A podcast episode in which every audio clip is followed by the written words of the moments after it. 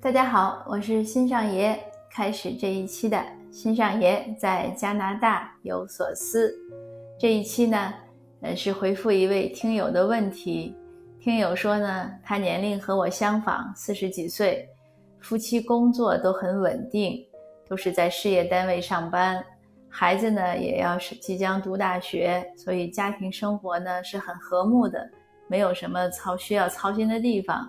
工作呢也是按部就班的，呃，在这样的情况下呢，他感觉到有一些失落和焦虑，他不知道想干什么，想要什么，呃，但是又找不到问题的症结的所在。那在我看来呢，这个这样的状况呢，我都称之为中年危机。为什么是中年危机呢？就中年危机，我觉得不只是说那种上有老下有小的生活压力，有的时候呢，有另外一种危机呢，就是生命所不能承受之轻，就是当生命所不能承受之重的时候，当很重的压力压过来的时候，我们受不了，要还房贷呀，要父母要医疗要照顾啊，嗯，比如说孩子有问题啊，种种种种，就是我们日常知道的一种危机。那另外呢？就是当我们的生活很安逸，没有什么挑战，没有什么变化，波澜不惊的时候呢，长期这样的状态也容易有一些危机感。那这个呢，就就是中年人很容易发生。为什么呢？因为中年人呢，人都很成熟了，经验呢也比较老道。如果你在一个稳定的一个环境中呢，那之前有的难题都克服好了。周围的这种小环境呢，应该是经营打理的比较好，就是风调雨顺，那就变成了日复一日、年复一年重复的生活，朝九晚五，然后每天呢，可能都是去，呃，基本上就就是那么一些事儿，一星期的事儿不会有太大的变化，一个月、一年都是这样，可能去菜市场呢，买的菜就是那么几样，回来做饭呢，也还是那么几样或者几十样。就是没有什么特别大的惊喜 surprise。那在这样的情况下呢，当然也是看人的性格，有的人呢就很喜欢这样。你像我先生，我先生说他觉得人生的一种幸福状态就是一眼望到底。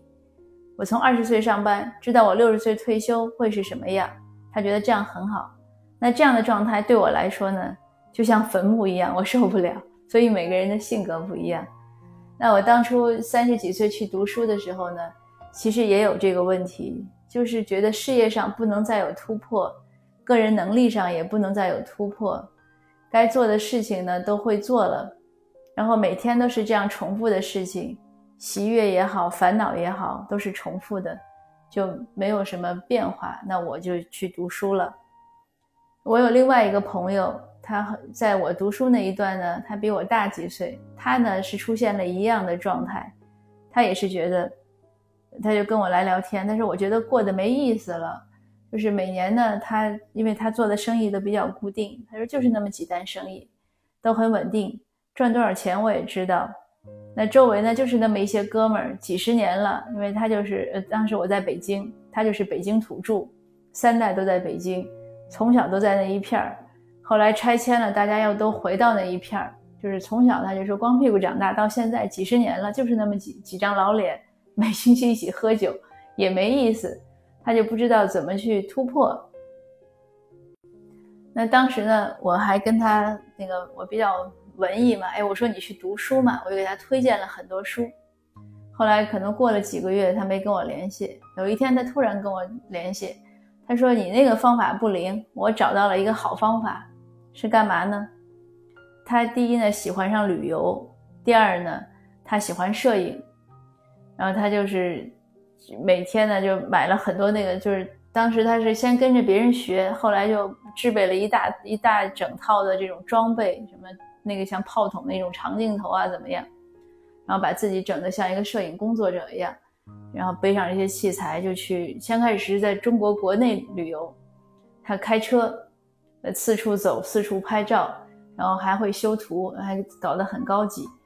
呃，过了几年呢，中国走的差不多了，他就开始往国外走。他要说的是这样，他一句英语都不会，因为他也没有好好读过书。可能就是初中或者混的高中毕业，就是这样混过来的嘛，所以他根本也没想学英语，但他也不怕。他说这有什么怕的？我出去我比划，我那个蹦单词儿就总是会说的。他因为有这种丰富的社会经验，所以他就认为就是人嘛都是人，你只是不同的语言而已。但是肢体语言啊、表情呀、察言观色，他认为都没问题。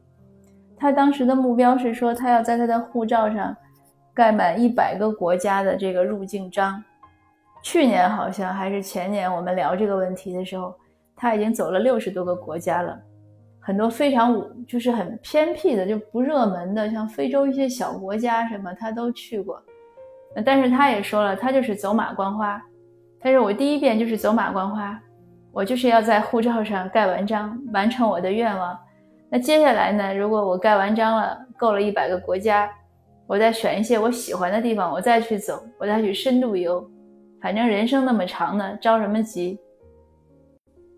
那这个呢，真的是个很好的例子。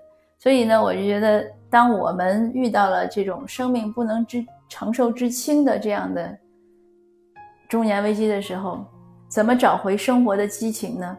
就是发现自己的兴趣爱好，我想每个人都有自己的兴趣爱好，一定有，只是我们很长时间不去关注它，或者有的时候呢，呃，觉得不实用，没有用。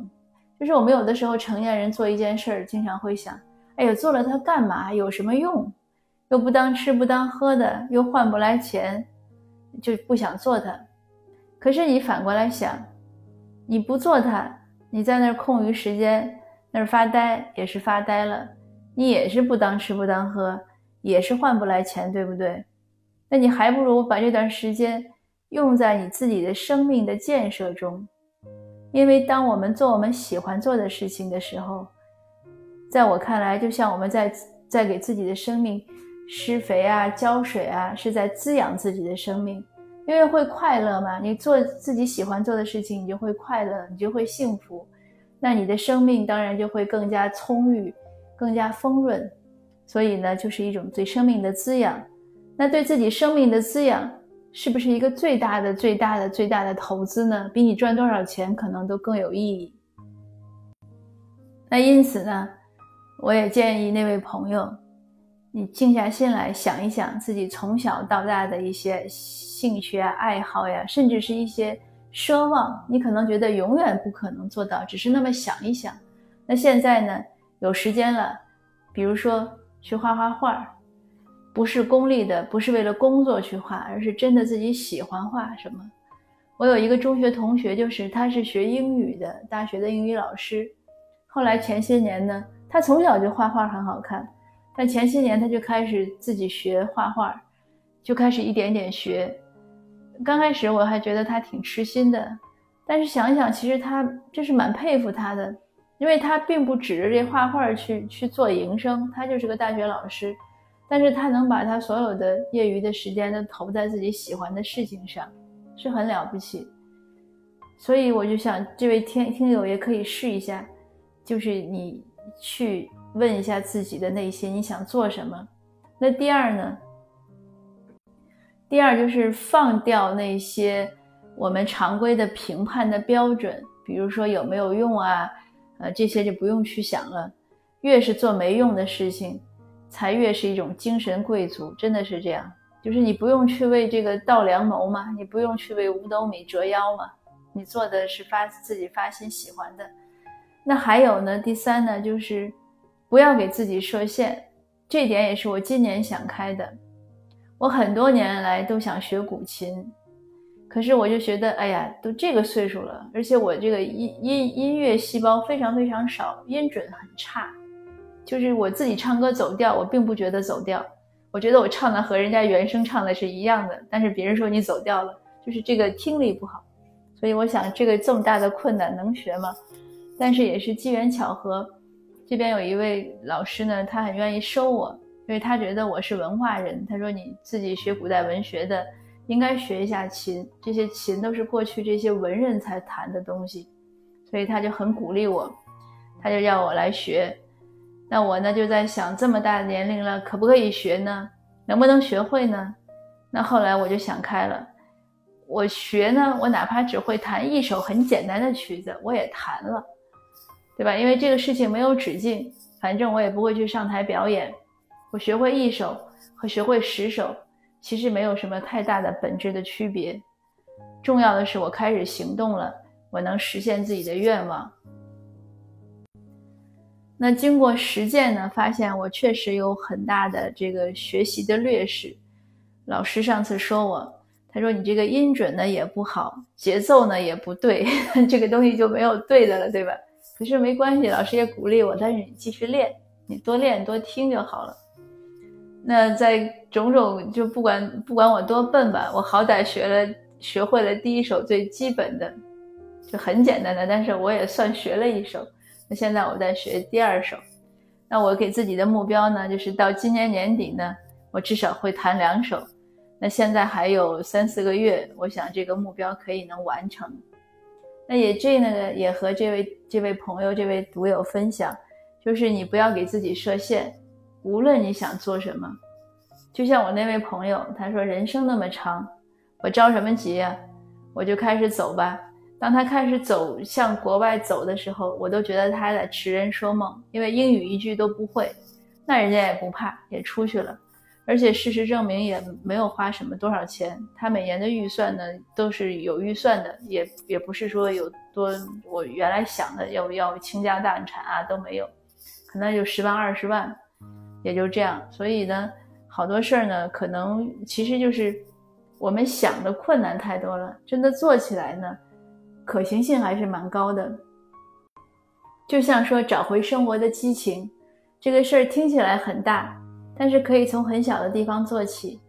你今天喜欢一朵花儿，明天你看到天空很美，后天呢你想去操场上跑跑步，那然后呢突然想到，哎，我想看几页书。就是你有了自己的愿望，想干什么的时候，你自然而然就有了激情。愿望越多，你的激情就越高。你像我最近一直在跑步，那最近这一段这一两周呢，我觉得到了一个非常好的状态。就是每天晚上我要睡觉前，我都觉得，哎呀，好了，睡起来第二天我就又可以去跑步了，都是这样的一种渴望的状态。那你有这样一种渴望，生活是不是就很有激情呢？那每天我跑完步、做完操一个小时，其实也没干什么，但是就觉得非常有成就感。那个时候开车回家，好像觉得世界都是属于自己的，有一个崭新的一天。当然了。在这个崭新的一天中，工作中可能或者写作中又会遇到疲劳呀、困难呀、烦恼啊，但是没关系，反正睡一觉，明天又是崭新的一天。那这些呢，就是我的一些分享吧。嗯，我也祝愿这位朋友呢，能找到自己的兴趣爱好，能发现更多有趣的事情，呃，重新燃起自己这样的一种生活的激情。我们总是要怀着美好的一些美好的心愿和一些盼望，就像今年都说庚子年很难过，但是现在呢，好歹已经过到了九月份，是不是马上就要过完了？所以明年呢，说不定就很好了呢。那所有就是我我觉得这样的乐观的精神和想法，经常经常的让我们想一想，充斥在我们心间。那再回头看自己的生活呢？可能就会很很开心，会很 happy。